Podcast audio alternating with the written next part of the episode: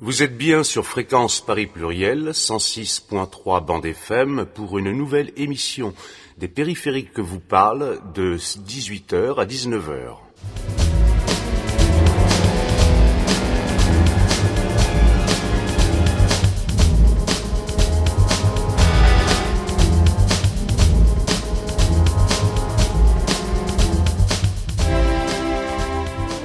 Aujourd'hui, nous vous proposons d'écouter des extraits des interventions qui ont eu lieu dans le cadre de l'atelier débat de l'Université du bien commun à Paris qui s'est déroulé le 18 mai dernier. Sur le thème Les communs au prisme des droits de la nature, humains et non humains, vers de nouveaux agencements socio-écologiques. Il s'agissait d'une session proposée par Sylvia Fredrickson avec les interventions de Lionel Morel et d'Alexandre Monin, mais vous pourrez entendre également des réactions du public. De la Nouvelle-Zélande à l'Inde, nous assistons ces dernières années à une multiplication des dynamiques visant à doter les forêts, rivières et montagnes de droits opposables devant les tribunaux pour les protéger face aux tentatives d'appropriation et d'exploitation abusive. En Bolivie ou en Équateur, ces droits de la nature sont inscrits depuis dix ans déjà dans les constitutions en lien avec la figure de la terre-mère, Pachamama, et la notion de buen vivir, bien vivre.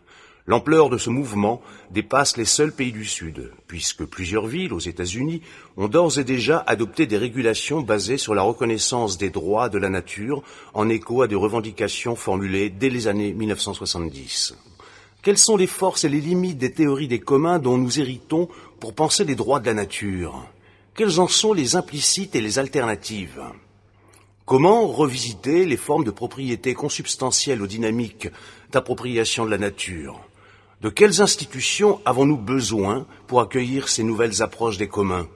Quelles sont les formes institutionnelles compatibles avec ces nouvelles ontologies relationnelles? Quelle perspective d'implantation des droits des non-humains dans nos systèmes juridiques Pour répondre à ces questions, vous allez pouvoir entendre les interventions de Lionel Morel, qui est notamment euh, juriste de formation et conservateur de bibliothèque en poste à l'Institut national des sciences humaines et sociales, et au CNRS, où il occupe des fonctions de directeur adjoint scientifique en charge des questions d'information scientifique et technique. Vous pourrez écouter également Alexandre Monin, directeur scientifique d'Origens Media Lab, enseignant-chercheur en école de management et président de l'association Adriastia, docteur en philosophie de l'université Paris 1 Sorbonne, Panthéon. Sa thèse a porté sur la philosophie du web, notamment. Lionel Morel. Comme je dis, je pense qu'on va essayer de, traiter de la question modestement. Je ne prétendrai pas être un spécialiste de la question des droits de la nature. C'est une question que je traite euh, depuis euh, peu de temps finalement ce qui est d'ailleurs assez significatif. Euh, moi, à la base, je m'intéresse aux communs depuis presque dix ans maintenant. Ma porte d'entrée, c'était plutôt la question des communs de la connaissance, des communs numériques. Ce qui a fait vraiment une rupture dans mon approche des communs, je, dirais aussi, moi je suis dans l'école d'Elinor Ostrom, dont je vais parler à plusieurs reprises euh, euh, dans la suite. Hein. J'ai abordé les communs à travers cette façon de poser la question qui est très particulière en fait. Vous savez, les communs, c'est un domaine qui est très vaste, et au sein duquel il y a plusieurs écoles, plusieurs façons de théoriser cette question des communs, des biens communs. Donc moi, mon approche était plutôt celle d'Elinor Ostrom, hein, qui a repris aujourd'hui d'autres chercheurs en France. Euh, ce qui m'a fait vraiment, moi, un gros choc, je dirais, c'était en 2017. Il y a eu un colloque à Cerisy sur la question des communs. Un chercheur qui s'appelle Ferrat Télan a présenté euh, une allocution sur le cas de la rivière Wanganui en Nouvelle-Zélande.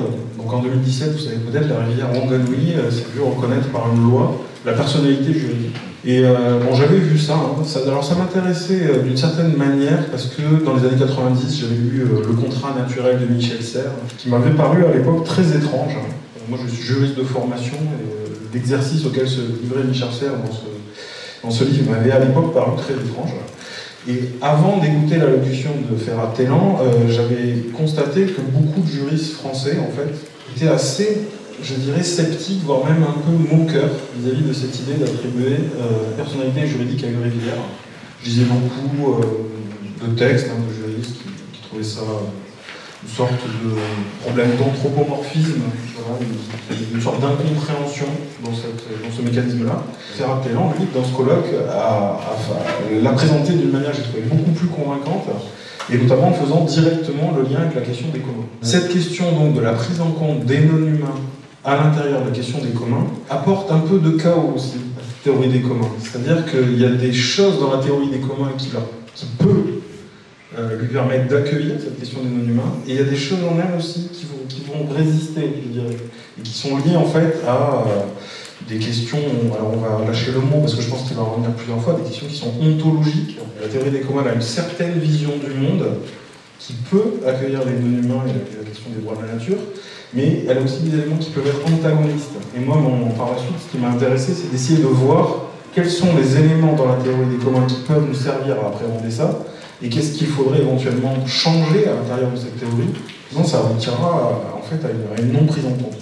Voilà un petit peu euh, comment j'en suis venu à, croiser un petit peu ces deux questions. Alexandre Monin. Merci Lionel, euh, et puis merci Sylvia pour euh, cette, introduction et l'invitation.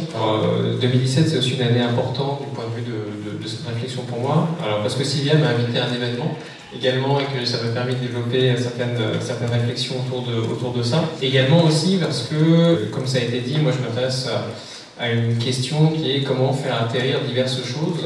Euh, comment faire par exemple atterrir le, numérique Je travaille là-dessus quand j'étais chez INRIA, donc INRIA tout le monde ne connaît peut-être pas, hein, c'est l'Institut national de recherche en informatique et en automatique, c'est un peu le, le, CNRS euh, de l'informatique, si vous voulez, même si c'est plutôt le statut de par ailleurs. Je me suis intéressé à cette, euh, à cette question quand j'étais chercheur là-bas et à me demander si finalement le numérique était viable, durable, ou si au contraire il fallait penser éventuellement la, perspective de la fin du numérique. Aujourd'hui, je suis en école de, management, je me pose la même question par rapport aux organisations, parce ce qui est central, ce sont les organisations. Est-ce que les organisations sont durables, pérennes, notamment dans le monde qui est le nôtre aujourd'hui?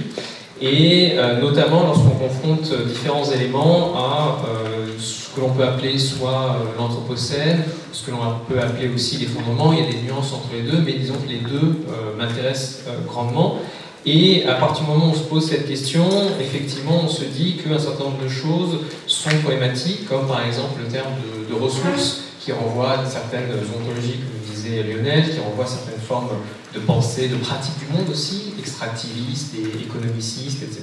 Et étant contributeur euh, de la mine, donc euh, ayant un rapport au commun qui est moins un rapport de, théoricien de surplomb qu'un rapport de, pratique et euh, de partage autour de gens qui sont intéressés par cette question des communs, qui développent des pratiques autour de, autour de tout ça, j'ai commencé à, réfléchir à la question de savoir s'il ne fallait pas aussi, d'une certaine manière, faire atterrir les communs eux-mêmes et donc questionner un certain nombre d'aspects relatifs aux communs et en particulier euh, l'utilisation du, concept de ressources, on aura l'occasion, je pense, d'y revenir euh, largement, qui est aujourd'hui au cœur, au cœur des communs. Et puis, par ailleurs, moi non plus, je ne me revendique pas du tout euh, spécialiste des, droits de la nature. Alors je pense que c'est aussi peut-être quelque chose qu'on déconstruira au fil euh, de la discussion, cette idée de, nature et de droit qui peut lui être, euh, peuvent lui être associés. par contre, je, fais partie d'un collectif, ça a été dit par, par Sylvia en introduction, qui s'appelle Origins Media Lab, et qui est un collectif où on est toutes et toutes intéressés par les questions de l'Anthropocène, et certains d'entre nous, en particulier, donc, je les cite, Diego Landivar et Émilie Ramillien, ont travaillé sur des aspects qui ne sont pas directement liés, enfin, pas directement ce qu'on appelle le droit de la nature, mais questionnent notre rapport à la nature et questionnent aussi l'usage juridique que l'on peut faire de notre rapport à la nature, en s'intéressant notamment aux constitutions euh, boliviennes et équatoriennes, où on a instauré des droits qui ne sont pas forcément d'ailleurs, pour parler, des droits de la nature, qui ont à chaque fois des spécificités qui sont propres, mais qui posaient des questions juridiques, ontologiques, cosmologiques, euh, et c'est ça aussi qui m'a m'a intéressé. Donc c'est naviguant dans cette galaxie-là, tous ces éléments m'ont amené à questionner finalement euh, la théorie reçue des communs, qui évidemment euh, ne préjuge pas du tout de la pratique ensuite qui existe dans les lieux où on parle des communs, dans les lieux où on fait du commoning, etc., etc. Ou par exemple l'information sur l'anthropocène, et pour ça va circuler. Donc c'était aussi de se réapproprier ce discours et de voir comment on pouvait l'analyser et le faire éventuellement évoluer. Avec Lionel, tu as parlé de, la théorie euh, ostromienne. Euh, de quoi on parle euh, quand on parle des communs? Oui, bon, comme, comme, tu le dis, il y a plusieurs écoles de pensée dans les communs. D'ailleurs, quand, on creuse le sujet, vous allez voir des gens qui parlent du bien commun, des biens communs, des communs, des gens qui disent le commun, d'autres qui disent l'agir commun. Voilà, c'est une. Il y, a des, il y a des variantes. Dans certains pays, hein, l'approche par exemple en Amérique du Sud, hein, ce que tu citais, qui va, privilégier ce qui s'appelle le buen vivir, le bien vivre, et qui rapproche aussi au commun. C'est un paysage très complexe. Vous avez eu d'ailleurs en 2017 un, dictionnaire des biens communs qui est paru au PUF, qui euh, donne à voir un peu la, diversité des, approches.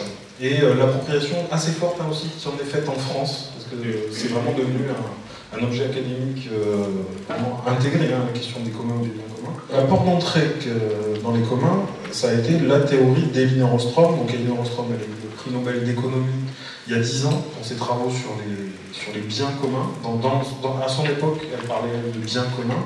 Plus exactement, le terme qu'elle a employé, c'était Common Pool Resources, ressources gérées en commun, ressources mises en commun. elle a eu le prix Nobel d'économie. Sa vision était plus large que ça. C'est quelqu'un qui était à la croisée entre la science politique et l'économie. Et elle a eu le prix Nobel à l'ensemble de ses travaux. Elle est connue pour avoir, en gros, euh, réfuter, ou en tout cas relativiser les thèses de Gareth Hardin, ce personnage des années 60, qui est à l'origine de la tragédie des communs. Cette proposition qui nous dit que l'humanité est incapable de gérer des ressources de manière partagée. Sa démonstration, c'est de dire que si l'humanité partage des ressources naturelles en commun, ce qui va se passer, c'est qu'il y aura une surexploitation fatale de la ressource et une destruction à son terme, et il en fait une sorte euh, de mécanisme impossible à enrayer, à moins que les ressources ne soient privatisées de façon droit de propriété, soit de la propriété privée, soit de la propriété publique. Et ça, ce paradigme de la tragédie des communs est resté pendant des années et des années euh, la manière dont l'économie dominante abordait cette question des communs. C'était très très présent dans l'enseignement, c'est devenu une sorte de préjugés ou de lieux communs euh, pendant, pendant très longtemps, jusqu'à ce que justement les travaux d'Elinor Ostrom inversent un peu la tendance. Elle, elle est connue surtout pour avoir fait énormément d'études de terrain, d'études euh, concrètes, en allant voir des modes de gestion effectifs de ressources partagées. Euh, elle a étudié des pâturages, des pêcheries, des forêts, et en documentant des cas concrets, et ce qu'elle montre, elle a eu prix Nobel pour avoir montré que la gestion en commun de ressources ne conduit pas fatalement à une tragédie, mais qu'à certaines conditions, notamment les règles que les communautés sont capables elles-mêmes de mettre en place pour gérer les ressources, euh, dans certains cas bien précis, notamment euh, des conditions d'auto-création de ces règles, que les personnes directement impliquées dans la gestion de la ressource euh, dégage ses règles, eh bien, la gestion durable était possible. Elle emploie le terme effondrement, collapse revient souvent. Elle, euh, documente les cas pour voir à quel point la, ressource s'effondre ou elle arrive à durer dans le temps. Et euh, elle a eu le prix Nobel pour avoir défini huit principes qui font qu'une communauté humaine peut s'organiser de manière à être capable de gérer dans le temps. De tout ça est sorti, si vous voulez, une forme de. Son grand livre hein, s'appelle Governing the Commons, la gouvernance des biens communs. Ce qui est intéressant à voir, c'est que de tout ça est sorti une certaine manière d'appréhender les communs, et notamment une certaine manière simplifiée de traduire ce qu'Autran va vous dire. La définition qu'on cite très souvent hein, va vous dire qu'un commun est la réunion de trois choses. Une ressource, qui peut être naturelle, ou pas, qui peut être aussi immatériel, de règles en fait, et d'une communauté. Il est entendu que pour qu'une gestion soit en commun, il faut que la ressource soit partagée, que la communauté auto-définisse les règles qui accompagnent la gestion de cette ressource. En disant tout ça, là, je me suis rendu compte que vous allez voir, je me suis entièrement laissé entraîner dans justement une certaine manière de définir mon rapport aux choses qui enduisent, vous voyez, euh, mécaniquement presque l'emploi de certains mots. J'emploie le mot gestion, j'emploie le mot ressources. Je finis par dire qu'il y a des ressources naturelles. C'est comme une pelote qui et qui vous amène un peu fatalement sur ce genre de cheminement. Et c'est euh, typiquement, si vous voulez, quand vous confrontez ça avec la question de la prise en compte du non-humain, très forte dissonance pourquoi? Parce que dans cette vision des choses, vous avez d'un côté une ressource qui va être considéré comme une sorte d'élément passif, les poissons dans une rivière, un pâturage dans la montagne, c'est un élément qui est passif. Vous avez des humains qui sont rassemblés dans une communauté de l'autre côté et qui, eux, sont des acteurs et qui ont un pouvoir d'agir et qui l'expriment en créant des règles qui vont leur permettre de garantir la durabilité dans le temps de cette ressource. C'est justement ça, moi, qui m'a beaucoup euh, frappé et qui m'a beaucoup déstabilisé, parce que si vous voulez, à la fin de sa vie, elle écrit des textes très intéressants sur le réchauffement climatique. Elle essayait d'appliquer ce, ce, canevas à des problèmes hein, qui étaient déjà à l'époque euh, pas, pas du tout l'objet d'un consensus euh, dans la communauté scientifique. Mais malgré elle, si vous voulez, elle s'est aussi réembarquée sur ce chemin qui nous mène à diviser le monde entre d'un côté des ressources dites naturelles passives et des humains qui ont à eux seuls la capacité d'être des agents leur permettant euh, d'agir sur ce qui les environne. Je vous montrerai tout à l'heure, euh, après, je vais donner la parole à Alexandre, je vous montrerai tout à l'heure des schémas qu'elle utilise qui illustrent très très bien euh, ce problème à intégrer la question des non-humains dans son cadre théorique.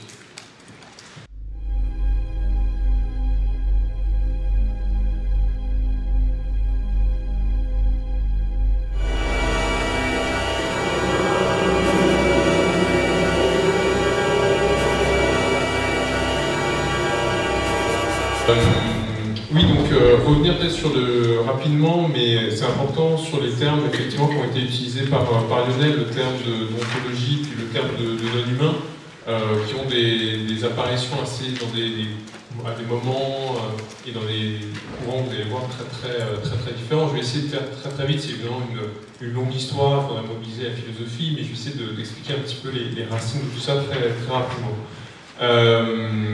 En, en, philosophie, on parle de la métaphysique, c'est euh, le titre d'un livre d'Aristote, on monte très très loin dans, le temps, vers moins 400 avant, avant Jésus-Christ, un peu plus, et euh, c'est simplement, en fait, c'est un livre dans lequel il essaye de comprendre ce qui est.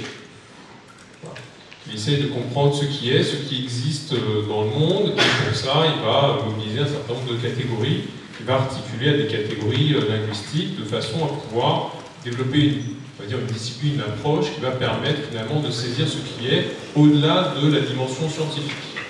Donc euh, ce qui existe au-delà simplement de la dimension scientifique de chaque science spécialisée. Ça s'appelle la métaphysique parce que l'éditeur d'Aristote l'a placé après, c'est l'histoire qui circule, mais l'a placé après euh, le, livre précédent qui s'appelait la physique, donc ce qui vient après c'est méta, métaphysique. Par ailleurs, topiquement, ça a un sens aussi de dire que c'est ce qui est au-delà de simplement de, la physique. Je fais un saut dans le temps de 2000 ans, euh, parce que c'est 2000 ans plus tard que le mot ontologie va émerger. Souvent, on considère que ontologie métaphysique, ça veut dire la même chose. De fait, dans l'histoire, il a fallu attendre 2000 ans avant que le mot ontologie euh, n'émerge. Sans doute, en 2000 ans, des déplacements conceptuels, etc., qui sont intervenus. C'est pas dans la même civilisation, hein, c'est euh, en Europe euh, au XVIIe siècle, donc 17e, oui c'est ça, 17e siècle, donc on n'est plus en Grèce en 4 siècles avant, avant Jésus-Christ. et là, le mot ontologie apparaît pour, ça va être un, point important, désigner en fait ce qui existe, mais ce qui existe à partir du XVIe siècle, euh, XVIIe siècle, pardon, va être entendu comme euh, ce qui existe sous la forme d'un objet. Et donc, l'ontologie va désigner une manière d'appréhender le monde sous forme d'objet. Il y a des objets, les choses sont des objets. Et c'est à partir de là qu'on va penser en termes d'objets. Euh, et en l'occurrence, les choses sont des objets dans l'esprit. Et selon certaines théories, ce qui permet de penser à la fois le statut de, Dieu, une, une, chaise ou une personne, c'est que toutes sont des objets, notamment des objets dans l'esprit. Et à partir de là et jusqu'au 19e, même 20e siècle, la distinction entre subjectif et objectif veut dire à peu près le contraire de ce que l'on entend maintenant. Objectif, ça veut dire un objet dans l'esprit. Subjectif, ça veut dire le sujet, là ça renvoie à la métaphysique d'Aristote, le sujet c'était euh, le composé de matière et de forme qui existe vraiment. Donc le corps, par exemple, la chose concrète. Donc la chose concrète, c'était le subjectif, le domaine du subjectif, et l'objet dans l'esprit, c'était le domaine de l'objectif. Évidemment, aujourd'hui, quand on utilise les termes objectif et subjectif, on veut dire à peu près le contraire, c'est-à-dire que le subjectif, c'est ce qui est relatif à ma manière d'apprendre les choses par des orientations, des affects ou autres, des catégories mentales, si l'on veut, presque parfois euh, individuelles, voilà, euh, subjectives, alors que l'objectivité, euh, c'est pas forcément ce qui est concret, mais ce qui est validé par une démarche, par exemple, scientifique, extérieure simplement à la personne humaine, qui nécessite des instruments, qui nécessite une communauté, des pratiques qui vont faire que, euh, au-delà d'un jugement personnel, on va valider l'existence de quelque chose, une théorie ou importe.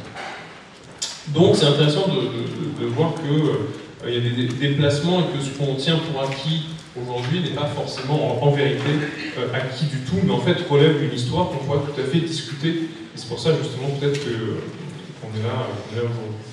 Euh, là, on peut articuler les, choses sur cette notion d'ontologie. Après, la notion d'ontologie va, venir à, désigner un petit peu ce qui est, la manière dont les choses sont.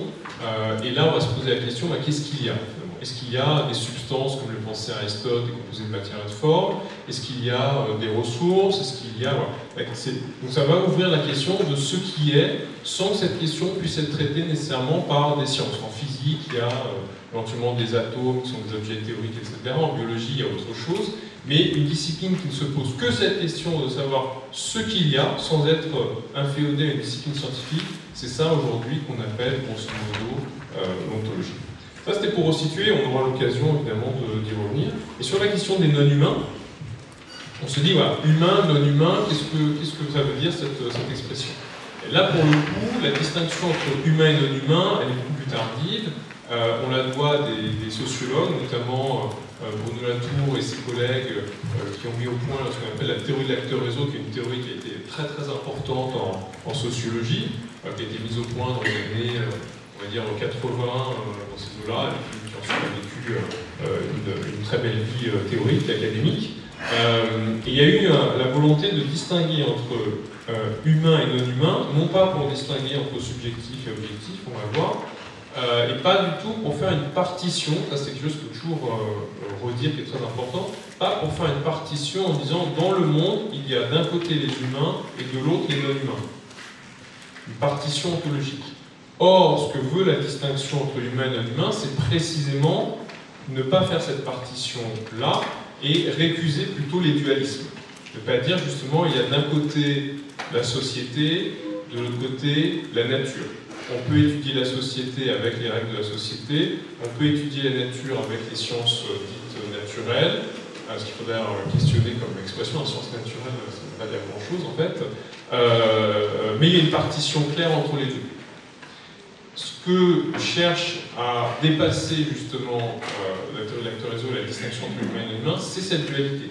C'est de dire, voilà, on n'a pas deux régimes l'un à côté de l'autre qui seraient entièrement séparés, et au contraire, il va falloir penser que ces régimes sont tramés, que même quand on utilise le terme de société, de manière implicite, ça veut dire qu'il y a une nature à laquelle on ne s'intéresse pas. Quand on utilise le terme de nature, c'est-à-dire qu'il y a une société à laquelle on ne s'intéresse pas, et les deux termes finalement n'ont rien à voir euh, les uns avec les autres. Ce n'est pas une manière d'entériner finalement le fait de dire il y a la société d'un côté, la nature de l'autre, ou alors, pour les plus malins, le fait de dire bah, moi je suis fort, je sais qu'il y a la nature, mais il y a aussi la société.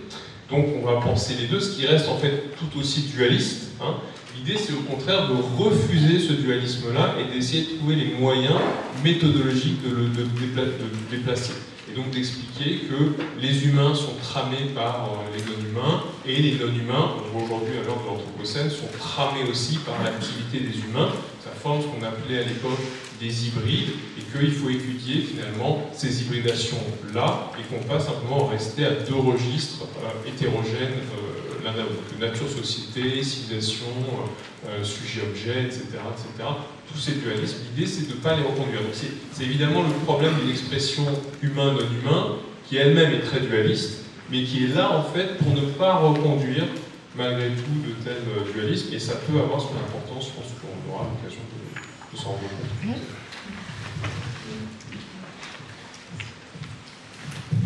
Merci beaucoup. Effectivement, c'est une très très bonne, euh, très bonne euh, remarque. Euh, ça me permettra d'introduire un philosophe que j'aime beaucoup qui s'appelle Brian Cantwell Smith, sur lequel je reviendrai. Il a un exemple qui répond tout à fait à ce que vous indiquez, c'est par exemple quand on dit homme-femme. Homme-femme, c'est au niveau des mots, des catégories, c'est discret. On est homme ou on est femme. Dans la réalité, c'est pas comme ça. Génétiquement, c'est pas comme ça. C'est plus ou moins, c'est pas extrêmement clair du tout. Et les gens qui regardent justement ces questions de, genre, y compris au niveau génétique, savent bien qu'en fait, on n'est pas dans la catégorie discrète, mais en fait dans la catégorie qui se superpose avec des continuités, etc. etc. Donc, euh, effectivement, un des grands, un des grands enjeux, c'est euh, d'arriver à restituer finalement euh, la réalité des choses. Donc, on va dire le niveau ontologique ou métaphysique de ce qui est vraiment, par-delà notre manière de l'appréhender, qui elle-même peut poser problème, parce que si on a tendance à appréhender les choses de manière trop discrète, ça pose problème. Je comptais en parler tout à l'heure, mais votre question euh, m'incite à, développer un exemple. Euh, donc Brian Cantwell Smith, lui, c'est un philosophe qui est informaticien au départ, qui devient philosophe ensuite, parce qu'il se dit, euh, justement, l'informatique, ce sont des catégories discrètes, le monde pas forcément. Or, l'informatique, lui, c'est ce qu'il défend, fait référence au monde, et donc, si on veut comprendre vraiment l'insertion de l'informatique dans le monde, il faut d'abord comprendre ce qu'est le monde.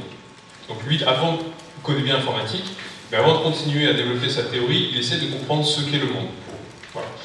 Euh, développer une sorte d'informatique in the wild, comme disaient les anglo-saxons, dans, le grand monde. Euh, et euh, Brian Cantwell Smith, il, il, explique, il distingue deux niveaux, un niveau justement métaphysique et un niveau ontologique. Euh, et il explique que pour lui, le monde ne vient pas sous la forme d'objets.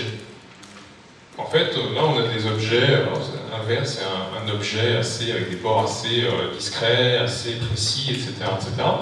Mais il explique que, euh, en dehors de ces objets-là, qui sont manufacturés, qui sont industrialisés, en fait, dans le monde, il n'y a pas d'objet. Le monde ne vient pas d'abord sous la forme d'objet. ce qu'on peut expliquer, le lichen, est-ce que c'est un objet? C'est quoi les bords exactement du lichen? Une fleur, est-ce que c'est un objet? C'est quoi exactement les bords de la fleur où elle communique, les racines, machins? Quand je vois un arbre, je vais évidemment le voir comme un objet, parce que je vois le bois devant moi, mais en fait l'arbre, peut-être que à cet endroit il est mort, en fait l'arbre il vit ailleurs parce qu'il s'est répliqué génétiquement, et que en fait c'est beaucoup plus étendu que ça. Et euh, on essaye, nous, de donner à nos objets, c'est ce qu'il essaie d'indiquer, finalement des bords très très précis, mais en fait les choses, en général, n'ont pas des bords très très précis, et la réalité du monde est beaucoup plus compliquée que ça, elle est beaucoup plus tramée, elle est beaucoup plus tramée et relationnelle finalement. Euh, un exemple qui peut l'expliquer, c'est tout le monde ici peut-être, ou beaucoup de gens en tout cas, ont sûrement un smartphone. Hein, vous ne me démentez pas. Bon. Euh, pas, de, pas de cri d'orfraie, donc euh, j'imagine que vous avez à peu près toutes et toutes un smartphone. Un smartphone, c'est quoi? C'est un objet. C'est un objet. C'est un objet qui est produit industriellement. Mais en fait, un smartphone, euh, c'est un objet qu'on fait tenir en tant qu'objet pendant, allez, grosso modo, un ou deux ans. Avant ça, c'est du coltan dans tel ou tel pays, des terres rares, vraisemblablement en Chine, euh, des métaux aussi en République démocratique du Congo, etc., etc. Ce sont ensuite des composants qu'on va réassembler. Donc c'est une espèce d'explosion de matériaux, de composants qu'on va faire converger vers un objet avec des bords euh, précis. Il va jouer sa fonction d'objet pendant un ou deux ans. Imaginez un gobelet en plastique. Un gobelet en plastique, je le prends, je le jette. Il joue sa fonction d'objet pendant quelques minutes ou pendant le temps où il est dans les entrepôts, il est acheminé vers chez moi, etc. etc. Euh, et mon smartphone, au bout de un ou deux ans, eh ben, je l'envoie à la casse parce qu'il ne marche plus. Et donc, eh ben, euh, il devient, euh, bah, ses bords sont à nouveau en rupture et les métaux sont retraités à tel endroit où sont pas tout retraités, ou il pourrit un endroit. Mais en tout cas, malgré tout, il se désagrège, il se désintègre et il vit aussi une vie complètement dispersée dans l'environnement, alors aussi pendant des millions, des milliards d'années. Du coup, mon objet, il est objet pendant très très peu de temps. Et le gobelet encore pendant très très peu de temps. Et donc, on a une manière d'envisager le monde à travers cet angle de l'objet, mais qui en fait, euh, pour maintenir les objets, il faut tout un travail. Il y a des gens d'ailleurs qui s'intéressent à ça, hein, euh, ce qu'on appelle les hyper et les maintenances de c'est des gens qui étudient la réparation et la maintenance. En fait, pour faire tenir l'objet, penser qu'il a des frontières autosuffisantes, on va dire, Il y a tout un travail à faire. Donc en fait, l'objet, il a besoin qu'on défende ses frontières, il a besoin qu'on entretienne ses frontières. Donc cette idée que les choses sont naturellement, ont naturellement des bords bien précis, sont naturellement discrètes, en fait, elle ne tient pas du tout. Un bon exemple, c'est nous, nos corps, nos cellules sont, euh, changent tous les X temps. On change complètement tous les X temps, même si la forme reste la même. Un exemple pour étudier les gens dans les hyper studies, c'est le corps de Lénine. Vous savez que le corps de Lénine, il est embaumé des années. Bon, bah, le corps de Lénine, pour le maintenir en cet état, il a fallu légèrement le, changer. Donc il ne reste plus rien du tout du corps de Lénine initial. Il a complètement changé, pas parce que ses cellules se sont pour le coup euh, transformées, mais parce qu'il y a eu tout un travail qui a été fait. Donc cette idée-là, cette idée euh, très centrale, sur laquelle le monde par exemple se donne sous la forme d'objet qui nous est très naturel, c'est en fait une idée euh, finalement qui vient avec des processus. C'est ce qu'on a fait au monde. C'est la manière dont on a transformé le monde. On a rediscrétisé le monde par l'industrie, par euh, la standardisation, la normalisation, etc., etc.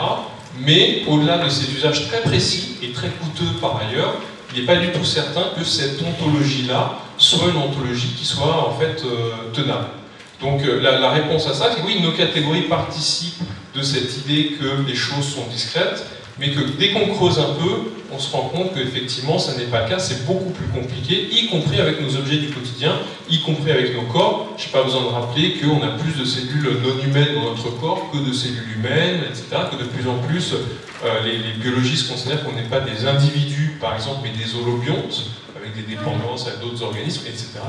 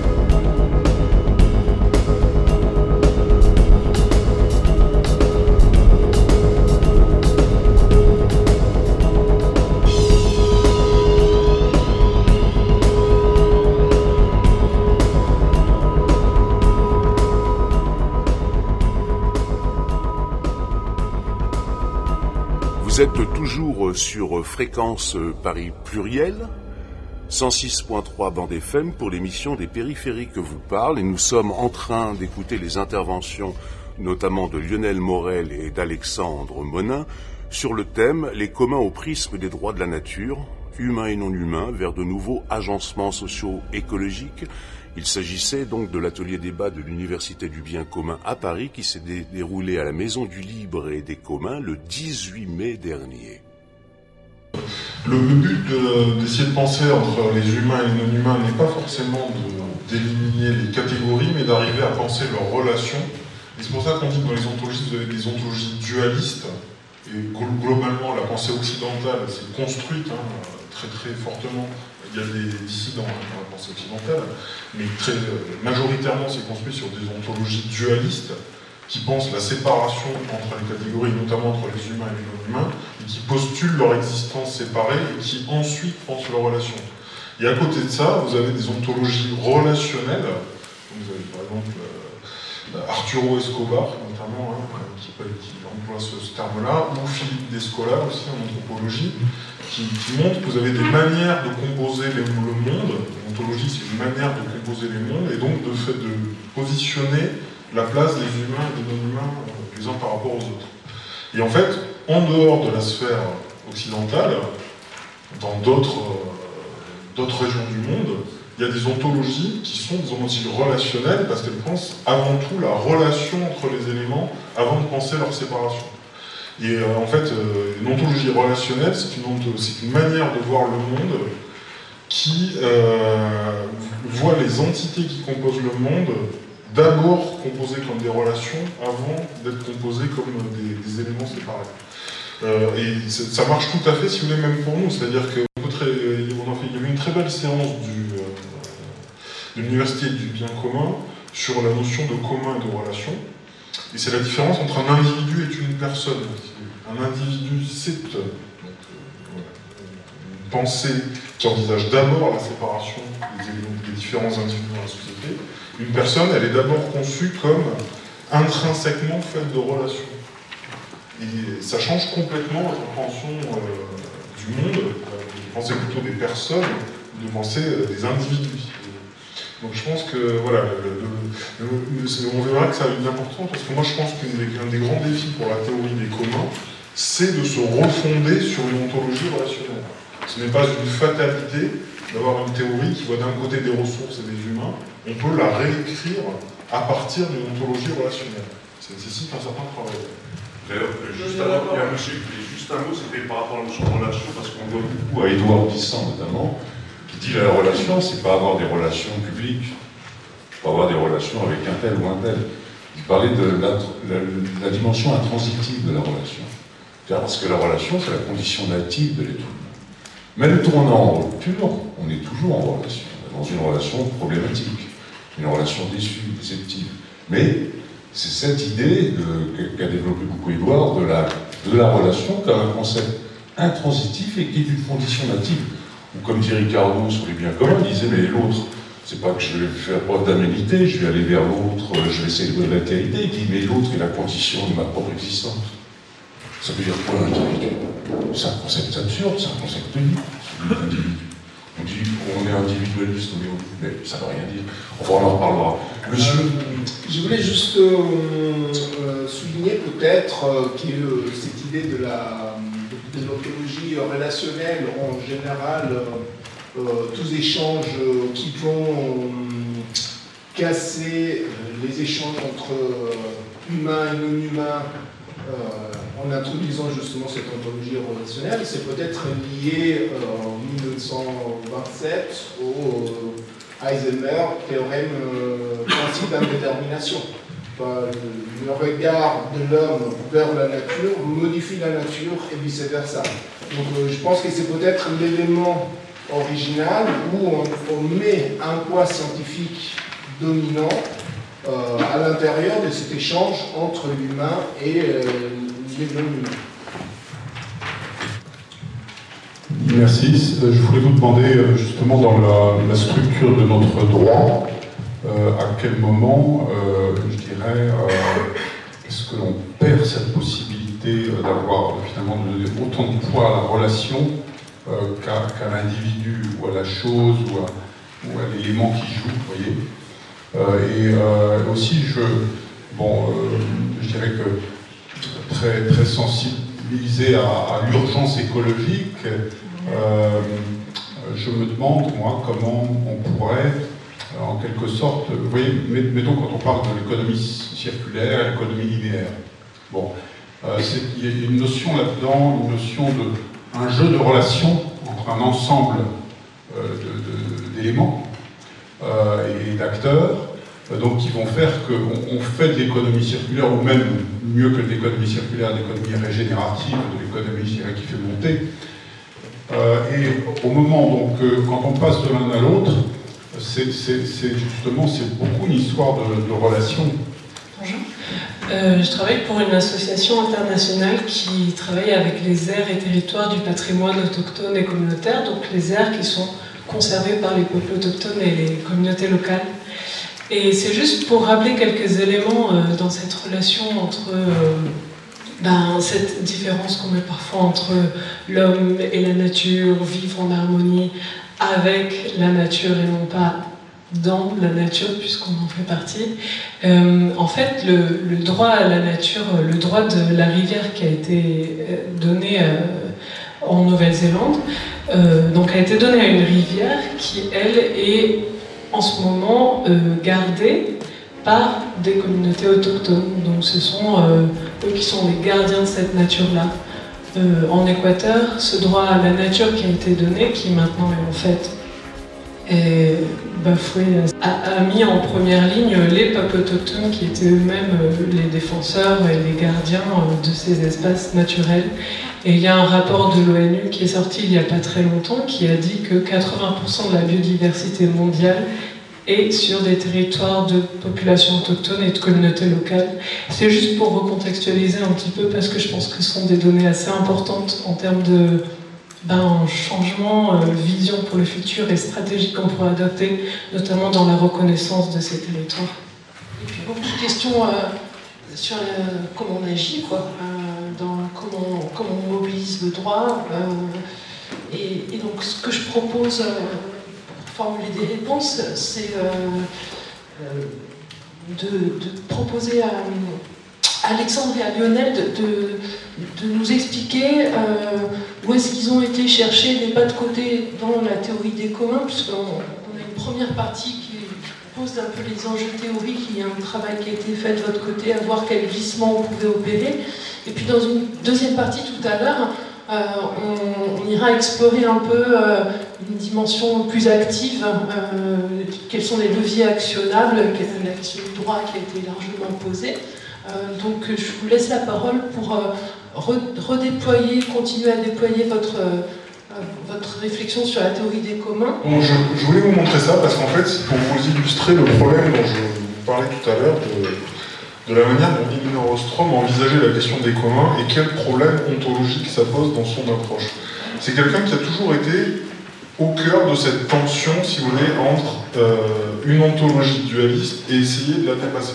Elle étudie des pâturages, des, beaucoup de pêcheries, des forêts, et elle a, a un problème très concret qu'elle explique au début de son livre Governing the Commons, c'est un problème méthodologique, parce qu'elle dit, moi j'ai un nombre de paramètres à prendre en compte sur le succès ou l'échec de ces gestions en commun qui est énorme.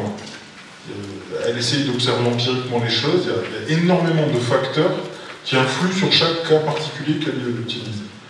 Donc en gros, elle dit, moi je vais essayer de simplifier les choses pour diminuer la complexité et me donner un modèle qui va me permettre de comparer les situations entre elles et de repérer des éléments qui favorisent le succès ou qui mènent à l'échec. Et donc, elle utilise ce modèle qu'elle appelle modèle IAD, Institutional Analysis Development. Euh, c'est un cadre d'analyse des institutions que les humains qui gèrent des ressources en commun euh, mettent en place.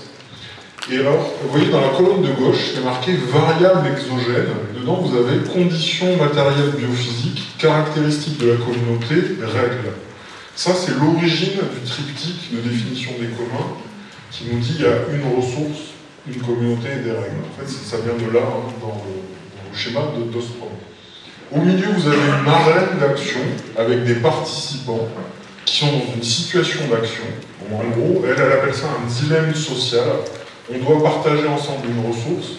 Comment fait-on pour qu'il n'y ait pas surexploitation et qu'on arrive à, ne pas la détruire par notre usage Donc il y a des interactions, il y a des évaluations, et ça fait une boucle qui tourne, parce qu'elle pense que les, processus de mise en commun sont itératifs. Les gens essayent une chose, ils recommencent, ils recommencent, ils recommencent, ils expérimentent, ils expérimentent, et c'est par ces boucles enchaînées qu'on arrive finalement à trouver des règles qui garantissent la préservation de la ressource.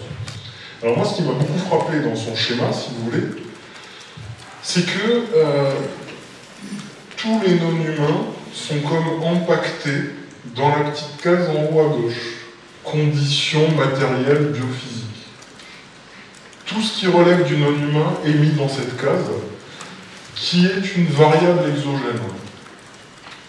Et la situation d'action et les participants sont entièrement réservés aux humains. Une arène qui regroupe des humains, qui délibèrent, hein, qui cherchent des règles, mais tout ce qui est euh, ce qu'elle appelle voilà, conditions biophysiques matérielles est rejeté dans cette case et séparé euh, dans son modèle. Donc elle, est en fait encore dans une ontologie dualiste. Parce qu'elle ne pense pas, euh, matérialise pas, n'utilise pas des concepts euh, qui, euh, qui, pensent cette relation. Il a dans la théorie de l'acteur réseau, de, de, Latour et Calon notamment, ils ont un concept qui dit qu'il faut employer des notions symétriques, c'est-à-dire des notions qui ne, provoquent pas des asymétries dans la manière dont on traite les, humains et les non-humains. Là, vous avez un modèle qui, si vous voulez, est structuré de manière asymétrique, qui attribue des places asymétriques aux éléments humains de l'autre. Donc dans, un autre... Euh, ça c'est une autre façon qu'elle a de, représenter les choses. Euh, à qui elle donne la, qualité d'acteur? Donc ça, elle, modélise une situation d'action. Donc elle, cherche des acteurs assignés à un rôle, euh, qui vont traiter des informations et qui vont euh, en fait euh, agir pour définir ces règles. Et vous voyez encore, il y a, je trouve ça assez significatif, vous avez des pointillés tout autour et des variables exogènes, et tout ce qui relève du non-humain, hein, dans, dans, la forêt, ça va être quelles, essences d'arbres, comment ils sont disposés, à quelle altitude, est-ce qu'il pleut beaucoup, euh, voilà, etc., est rejeté. Et ça, si vous voulez, ça, renvoie à la notion, par exemple, d'environnement, où, où, en fait tout ce qui est non-humain est une sorte de décor dans laquelle l'action humaine se déploie. Et là, le matérialise clairement par un petit trait en pointillé. Alors ça, c'était sa première façon de réfléchir. Et un peu plus tard, elle a changé d'approche. Euh, et elle a développé un autre modèle parce qu'elle s'est rendue compte qu'elle avait besoin d'intégrer beaucoup plus de variables. Et à la fin de sa vie, elle utilisait un modèle qui n'était plus le modèle IAD originel, qu'elle appelait le modèle des systèmes socio-écologiques. Et son but, c'est qu'elle s'était rendue compte qu'elle avait besoin de faire travailler des scientifiques issus de euh, disciplines très différentes, et notamment, elle, a, elle, elle avait s'était rendu compte qu'elle devait faire travailler des scientifiques issus des sciences, euh, des sciences naturelles, hein, des, sciences, euh, des dures, et des scientifiques qui sont dans des sciences humaines et sociales. Et elle a constaté que ces gens-là n'arrivent pas à se parler. Parce que quand ils utilisent des objets, quand ils désignent des objets, ça ne renvoie pas euh, aux mêmes réalités. Donc elle, elle essaie de trouver une façon d'intégrer ce qui relève des sciences de la société et ce qui relève des sciences dites de la nature. Et elle, voulait aussi euh, avoir un cadre d'analyse beaucoup plus large pour euh, intégrer beaucoup plus de paramètres. Et ça, ça l'a conduit à dresser ces sortes de tableaux, en fait. Et autour d'elle, elle avait toute une école, et elle envoyait sur le terrain des, euh, des chercheurs qui devaient repérer des éléments par des processus d'enquête pour générer des bases de données pour permettre de comparer les situations. Et à la fin de sa vie, si vous voulez, donc elle développe tout ça. Et euh, on trouve des choses un peu surprenantes. Par exemple, dans la catégorie des acteurs, elle finit par mettre le lieu. Le lieu lui-même devient un acteur. On sent que sa vision des choses euh, est plus nuancée sur cette distinction entre les humains et les non-humains. Et euh, ces, ces éléments-là aussi, ils servent d'un point de vue ontologique, à aligner les sciences de la société et les sciences de la nature. C'est-à-dire à faire en sorte que les chercheurs qui sont dans cette rupture ontologique arrivent à se parler en parlant des mêmes objets. Et euh, pour faire vraiment de l'approche pluridisciplinaire, transdisciplinaire. Euh. Mais la limite de tout ça, quand même, dans, sa, vision des choses, c'est que, là ça se voit pas très bien, il y a des petites étoiles dans certaines euh, des catégories et c'était les éléments qu'elle considérait comme essentiels à la réussite de la gestion en commun. Et tous ces éléments, si vous voulez, renvoient à des aspects humains. Et euh, le modèle, à la fin, quand elle fait ces huit principes de gestion des communs, tous quasiment renvoient à des aspects humains. et elle rejette encore une fois à la fin les aspects non humains à l'extérieur. Et elle rétablit ce que la tour appelle le grand partage, la, grande séparation. D'un côté, vous avez des humains qui agissent et des, humains finalement qui sont à l'extérieur de la réaction. Donc moi j'ai trouvé ce cheminement qu'elle a fait extrêmement intéressant, si vous voulez, parce que on la sentait bien gênée par cette, cette rupture ontologique. Elle a cherché à le dépasser, mais elle n'a pas réussi à aller jusqu'au bout, je pense, et à faire de sa théorie une théorie vraiment symétrique qui arrive à, traiter sur un pied d'égalité les éléments humains et les éléments non humains. Et tout le défi maintenant, c'est de savoir comment on fait pour dépasser ça et réussir en fait à avoir une appréhension de, la gestion de la gestion de, ces situations, de ces positions de commun, euh, sans passer par ces détours-là. Peut-être je donne le micro euh, pour, une dernière cinq minutes avant la pause. Euh, à Alexandre, peut-être pour rebondir sur le, propos de Lionel et peut-être pour entreouvrir des, des, des, chemins par rapport aux communs qui sont liés aussi à, je, je, vais essayer de faire tout ça et en même temps de reprendre les questions qui ont été, qui ont été posées. Euh, alors juste pour, je, je, les prends un peu en vrac parce que là en 5 minutes c'est compliqué, donc pardonnez j'espère. Je de tout, tout retraiter en même temps d'avancer sur, euh, sur tout ça. Euh, j'ai entendu qu'il y avait un dualisme effectivement entre euh, ça reconduisait le dualisme, de, parler d'individus d'un côté, de relations de l'autre. Effectivement, maintenant les individus ne, pré, ne préexistent pas nécessairement en relations, puisque quand on a des relations constitutives, qu'on appelle constitutives ou transductives, en fait c'est la relation qui constitue l'individu. Et donc dans ce cas-là, il n'y a pas d'individu qui préexiste euh, à la relation. Et c'est-à-dire que c'est la relation, c'est la relation qui constitue l'individu. Il n'y a pas un individu qui ensuite entre en relation avec d'autres choses. Euh, c'est le, c'est le, c'est la relation qui fait que, alors quelque chose existe, qui n'existe pas forcément comme individu, mais en tout cas que les termes de la relation ne préexistent pas à la relation. C'est dans la relationnalité que les choses euh, émergent. Très simplement, c'est ce qui permet de comprendre que euh, ça va être difficile d'envoyer des gens sur Mars. Parce que les envoyer sur Mars, ça veut dire les couper de toutes les relations qui, ici-bas, euh, sur Terre, les font exister, avec la pesanteur, la gravité, les bactéries, tout ce que vous voulez, les mettre dans un autre environnement, comme s'ils étaient des entités autosuffisantes. Et eh bien, comme entités autosuffisantes, ils vont s'effondrer en très peu de temps. Ou alors ils vont devoir muter ou euh, reconstituer en tout cas un environnement. Voilà. Euh, donc ça c'était un point euh, important. Donc je pense qu'on peut, quand même défendre l'idée qu'il n'y a pas d'individu et qu'effectivement il y a plutôt des réalités qui sont tramées par leur relation, leur connexion, parce que les philosophes distinguent les deux, donc je ne rentre pas dans la. Nietzsche par exemple disait je suis une forêt suis pas un individu, je suis une forêt avec euh, différents composants, différentes entités qui ensuite forment quelque chose qui peut avoir l'image d'un individu, mais même rester un individu, c'est un travail en fait. Je parlais tout à l'heure d'Harry de Maintenance Studies, nous-mêmes conserver notre individualité, c'est un travail qu'on doit faire. Donc si je dois travailler pour conserver mon individualité, c'est peut-être que je ne suis pas un individu. En tout cas, pas un individu prédonné.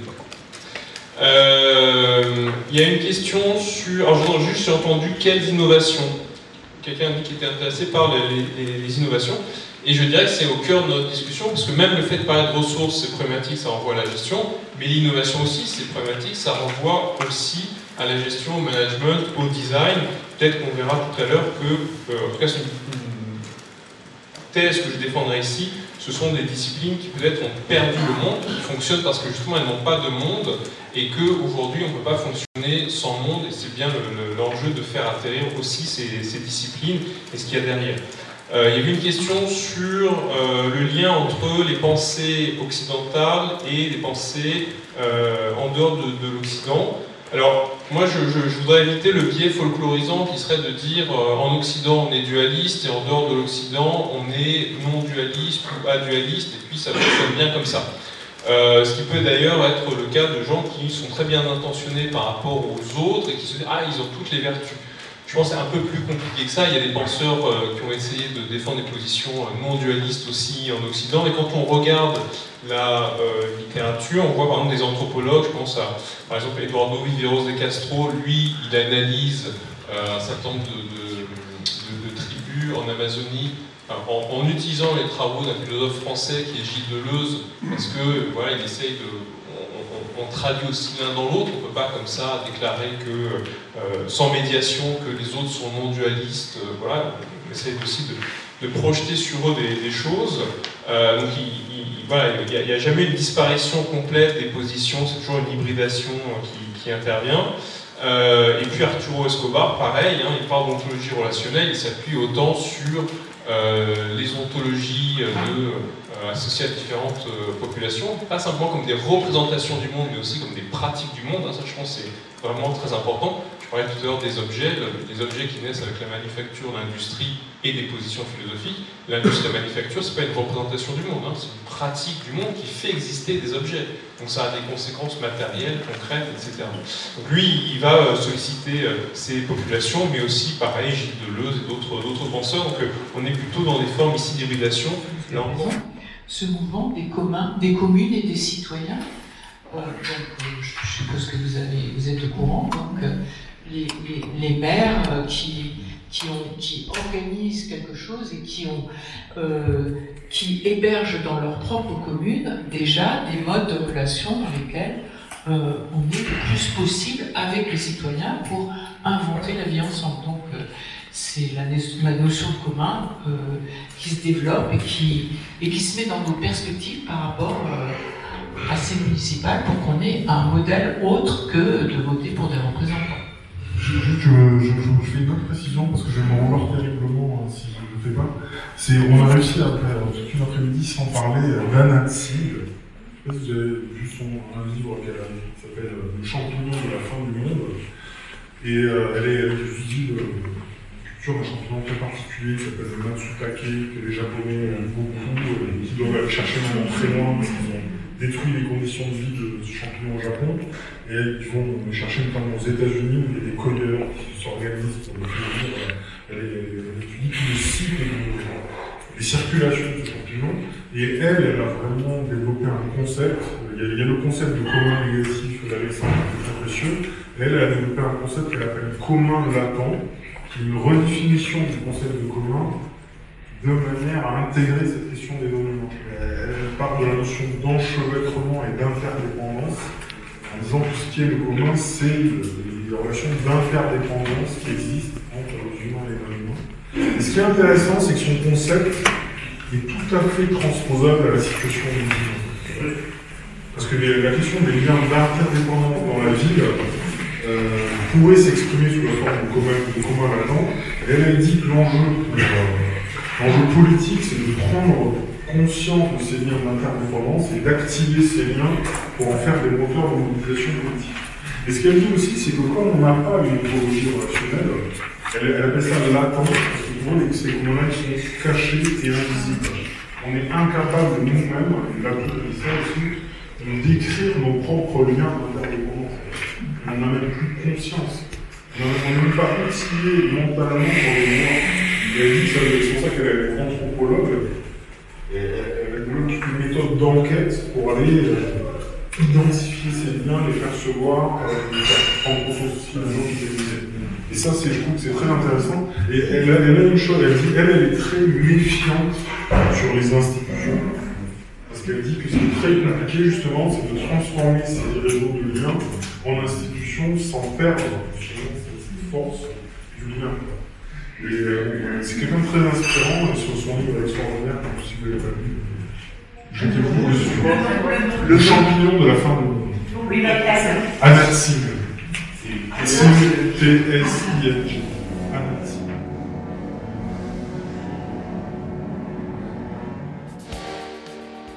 Ainsi se termine cette émission des périphériques que vous parle sur Fréquence Paris Pluriel. Vous êtes bien sûr 106.3 bande FM.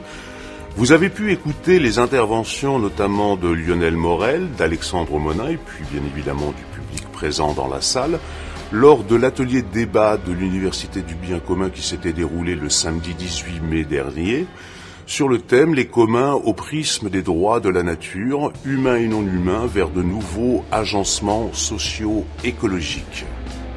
Le prochain atelier débat de l'Université du bien commun aura lieu donc ce samedi 23 novembre sur le thème Agriculture et autosuffisance alimentaire au devant des risques climatiques.